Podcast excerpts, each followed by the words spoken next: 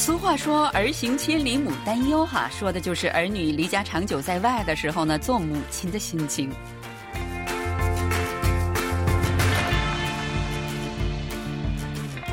听众朋友，大家好！又到了我们每周一次韩国万象的节目时间了哈，我是小南。那现在越来越多的中国年轻人选择呢来韩国留学哈，留学的这个旅途当中可以说是有艰辛也有快乐。那么在韩国留学啊，有哪些优点和不足之处，又有哪些喜怒哀乐呢？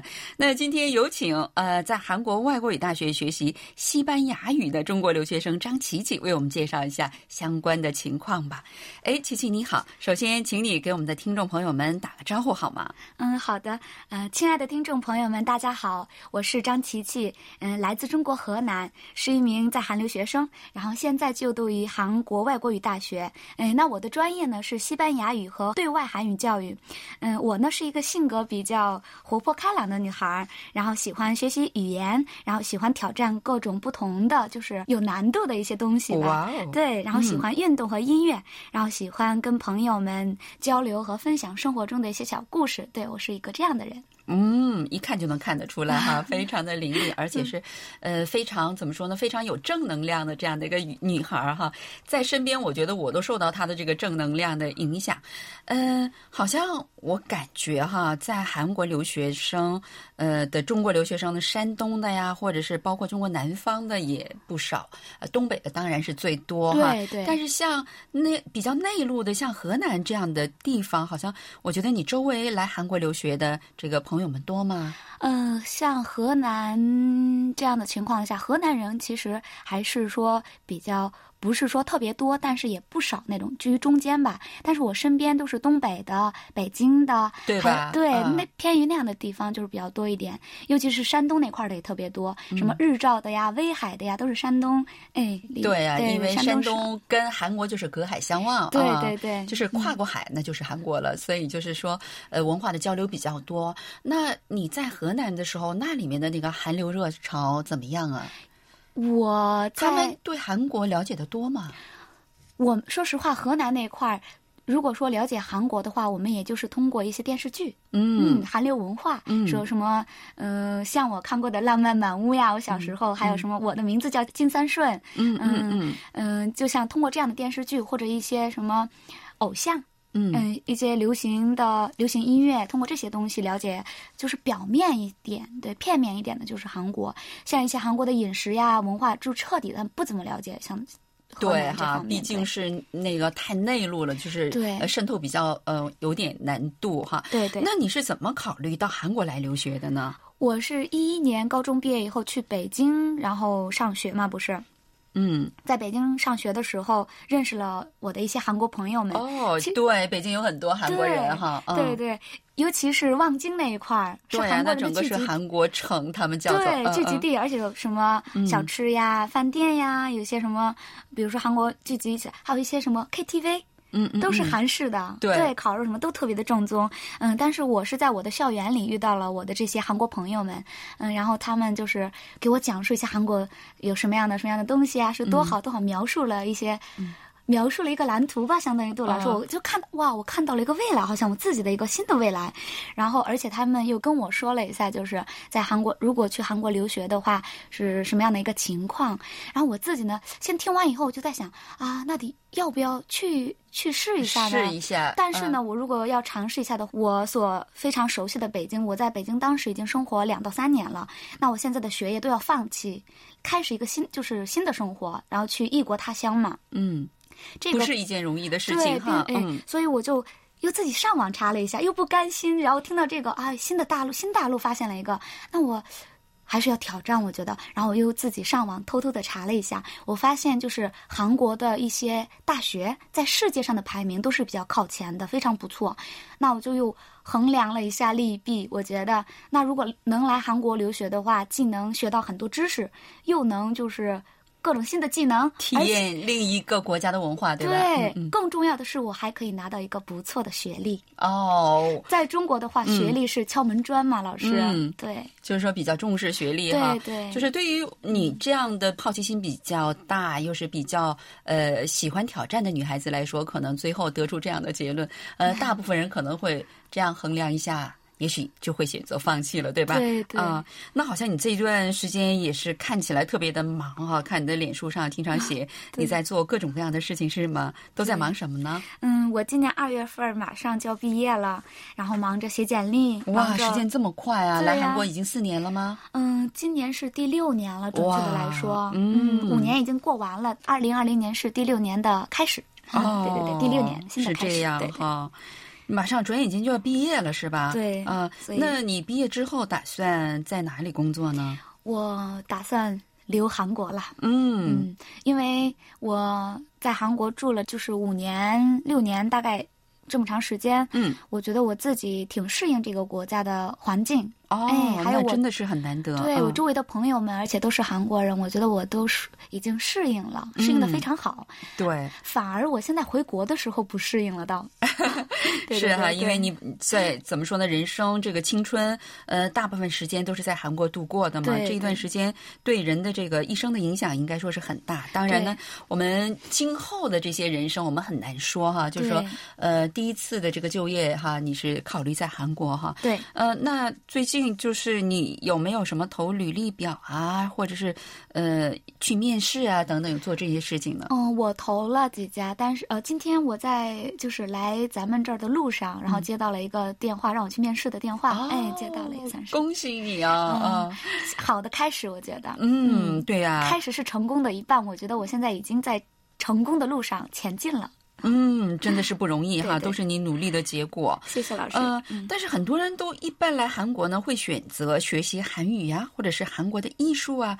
呃，嗯尤其好像很多中国的这个年轻人到韩国都愿意选择有一个专业，就是传媒。啊，呃，因为他们太喜欢韩国的什么电视剧啊，什么是的，是的，呃什么娱乐节目等等，呃，他们认为呢，这些都是这个传媒的技能高超。呃对，是这样的。但是你选择西班牙语来学习，我觉得这有点奇特哈，有什么原因吗？老师，嗯您别说这个问题，是我来韩国嗯生活这五年当中接受过最多的问题，就是这一个。对啊，因为比较奇特啊。对，大家嗯都问我，其实嗯很简单了，我我大概说一下是有两个原因吧。嗯然后第一个是我个人真的是特别喜欢语言，然后而且我觉得每一种语言都是一种不同的性格。嗯嗯，比如说我说韩语的时候，就我的家人或者我身边的朋友就说：“哇，你好温柔啊！”哦，就说好温柔哦，너무부드러워요，就会这样说。但是我说西班牙语的时候，就朋友们就会觉得：“哇，你为什么又变得那么热情了呢？”嗯，就好像那个 tango 的那个感对觉哈对对对啊。然后当我说汉语的时候，我的朋友们又会说：“哎，你的汉语说汉语的时候还是比较 干脆和爽朗，性格比较豪爽这样的。嗯我觉得这就是我喜欢西班牙语的原因，因为我是一个从内到外都比较热情的人。嗯，能感受得出来。对，啊喜欢把我的快乐呀，把我的正能量传递给身边的朋友啊，或者每一个人。那第二个原因呢，就是我在北京学习的时候，就是上大学的时候学习过一点西班牙语。其实我一开始我想去西班牙留学的，然后但是离家实在是太远了，而且费用比较高，所以就没有去。但是我我很庆幸我选择来到韩国，其实是真的，哦对对。哦，那能说一下原因吗？我真的突然想听了。嗯呃，首先呢，我来韩国留学的这几年期间，我是非常的满意，对我自己的这。首先对我自己的改变特别满意，嗯。然后第二呢是对我自己的现状，因为我我现在的情况是一直往上上升的一个阶段，我觉得我的人生，所以很满意，嗯，而且我觉得我的选择是非常正确的，因为嗯，我在这里不仅学到了很多新的技能，更是遇到了很多我身边的，就是我在人生当中我觉得是贵人，就是不管是我的朋友还是我的老师们，也包括您在内，嗯。我觉得真的是这个是非常的嗯。珍贵对我来说，这样像这些东西，嗯所以说我是很开心也很满意的这方面。那在韩国留学这段时间，刚才你说了，好像呃，怎么说呢？总的来说还是比较满意的哈。对那你感觉这个教学方面跟中国有哪些不太一样的地方？哪些让你觉得很值得在韩国学习？哪些方面让你觉得啊，这一点有点遗憾呢？啊，嗯然后我只能说，就是我个人方面啊，嗯个人方面，我的想法是在，首先是在教学方面。嗯，中国和韩国不一样的地方就是教材使用的教材和老师上课的方式。嗯我是这，我是直直接感受到的是这两点是，呃，有点儿非常不一样。首先，教材的话呢，就是韩国大学就会分得很细。比如说一门外语，它会分一些什么语法课呀、听力课呀、阅读课、写作课和口语课等等，甚至还会给你分呃新闻翻译、对法律翻译，还有什么政治翻译都。就是都用不同的课程来教，对吧？它分得很细，对。但是在中国的大学里面，就是我所上过的大学里面，他们就比如说就是语法呀、听力、写作，他们都会综合到一本教材里。也就是说，通过学习教材里的课文，然后去掌握一些写作技能呀、单词、语法知识，是这样的。嗯，而且老而且老师们在上课方面也是运用的那种方法也是不太一样的。那我所感受到的就是韩国大学的老师们就会让学生们自己看着学。对啊，所以很多中国学生来了以后，他就不太适应，他觉得，哎，老师怎么不讲课呢？对。但是呢，呃，韩国的老师呢，就是首先培养他自己思考的能力和学习的能力，然后呢，再做一些补充，对吧？对。所以说，这就是我一开始。我刚开始来大学里的时候，我也不是特别适应，因为我在中国已经上过大学了。我觉得，哎，为什么呢？老师为什么不不这样讲，不那样讲？为什么不不这样管理我们呢？但是后来我上等上到大二、大三、大四的时候，我觉得啊，原来这种方式是最科学、最正确的，因为我们毕竟是一个个体，应该自己知道怎么学、如何学，这个是最重要的。但是中国大学的老师们就会对学生们很严厉。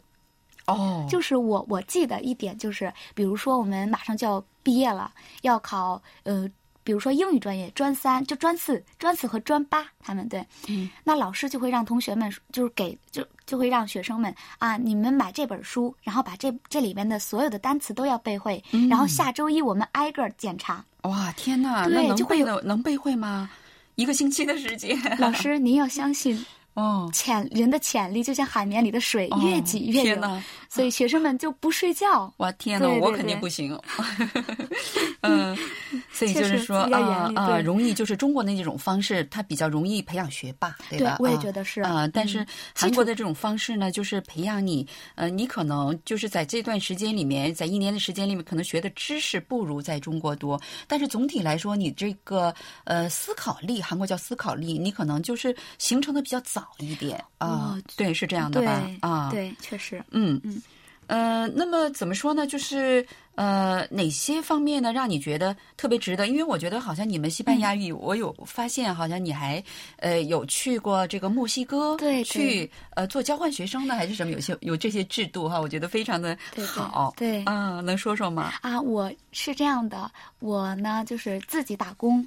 赚钱攒下来的一些钱，然后我自己自自己出的学，就相当于自己出的费用，然后去墨西哥语言交换吧，相当于，因为我的朋友墨西哥朋友特别多，嗯，我这个人就是，我想说的是，虽然我这个人在经济上不是特别富有，但是我在精神上和朋友上我是特别富有的一个人，所以我特这是我开心的一个点吧，我觉得很幸福的一个点，嗯。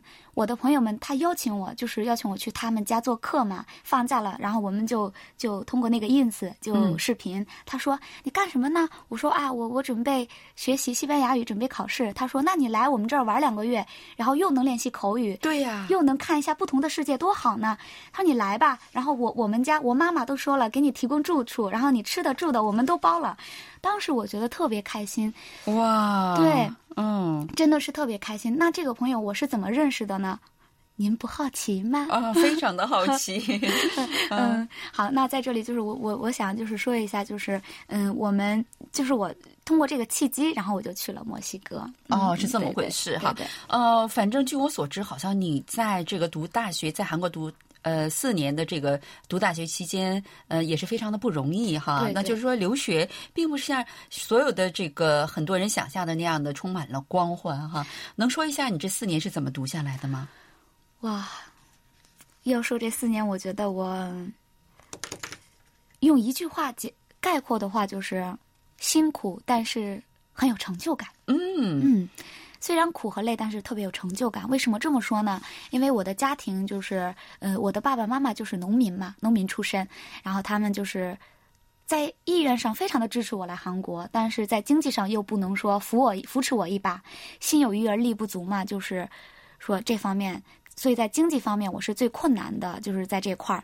但是我也没有觉得特别难，因为我毕竟是一个成人，我觉得我可以通过自己的双手去去创造一些经济价值，然后把供自己读完学，而且我有很努力的学习，然后拿奖学金什么的，然后就这样打工，打了各种各样的工。我觉得大学四年打了各种各样的工，然后做了各种各样的志愿活动。嗯嗯，都做了些什么呢？嗯，比如说我一开始从那个给人做做洗洗碗工。哦，刚开始韩语不好的时候就是洗碗工，然后点餐员，再接下来就是韩语好了一点就是化妆品销售，再好韩语再好一点就是翻译，然后做一些小导游，嗯，再往后就是教汉语，嗯。我还记得有一次在咖啡厅里面哈，我第一次见到你的时候，你拿着一张小纸条问我，呃，你要不要学中文？当时我说这个小女孩怎么回事？那个时候就跟你聊天，才知道你是呃要自己赚学费要学习，但是我一点都没有感觉到你有任何的那种悲伤的那个表情，当时就感觉你真的是好像。非常快乐的，哎，你要不要学中文？我可以教你，对 对吗？我觉得一个人的心态特别重要。老师就像您当时跟我说的那样，那那句话那样，我记得当时就是问完您吧，您就说：“哎呀，人生嘛，该紧的时候紧，总要缓一缓，不要这么着急嘛，停下来看一看，有的时候你会发现很多东西。”对啊，我觉得这句话非常的重要，对我来说，因为当时我的。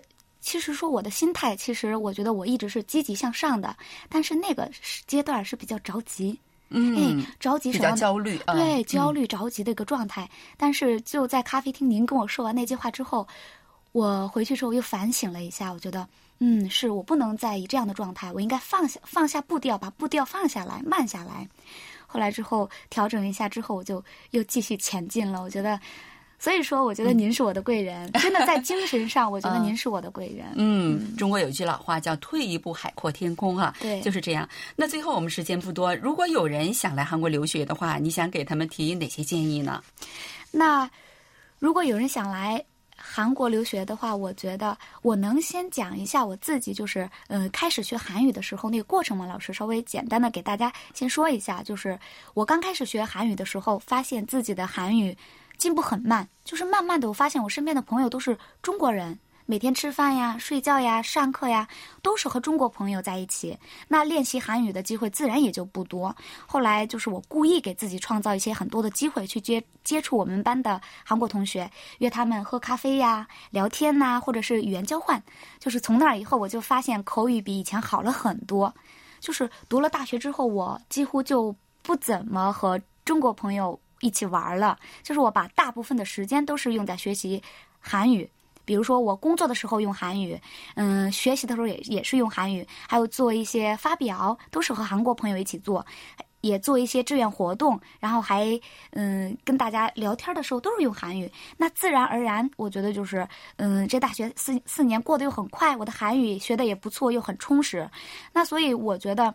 如果想来韩国留学的朋友，或者是现在正在韩国留学的朋友，如果说你特别想把韩语学好的话，就是尽量少和中国圈的朋友待待在一起。比如说吃饭的时候，你就可以多尝试一下韩国的嗯饮食嘛，就。种类有特别多，而且还可以没有，就是有时间的时候还可以去清凉里菜市场逛逛。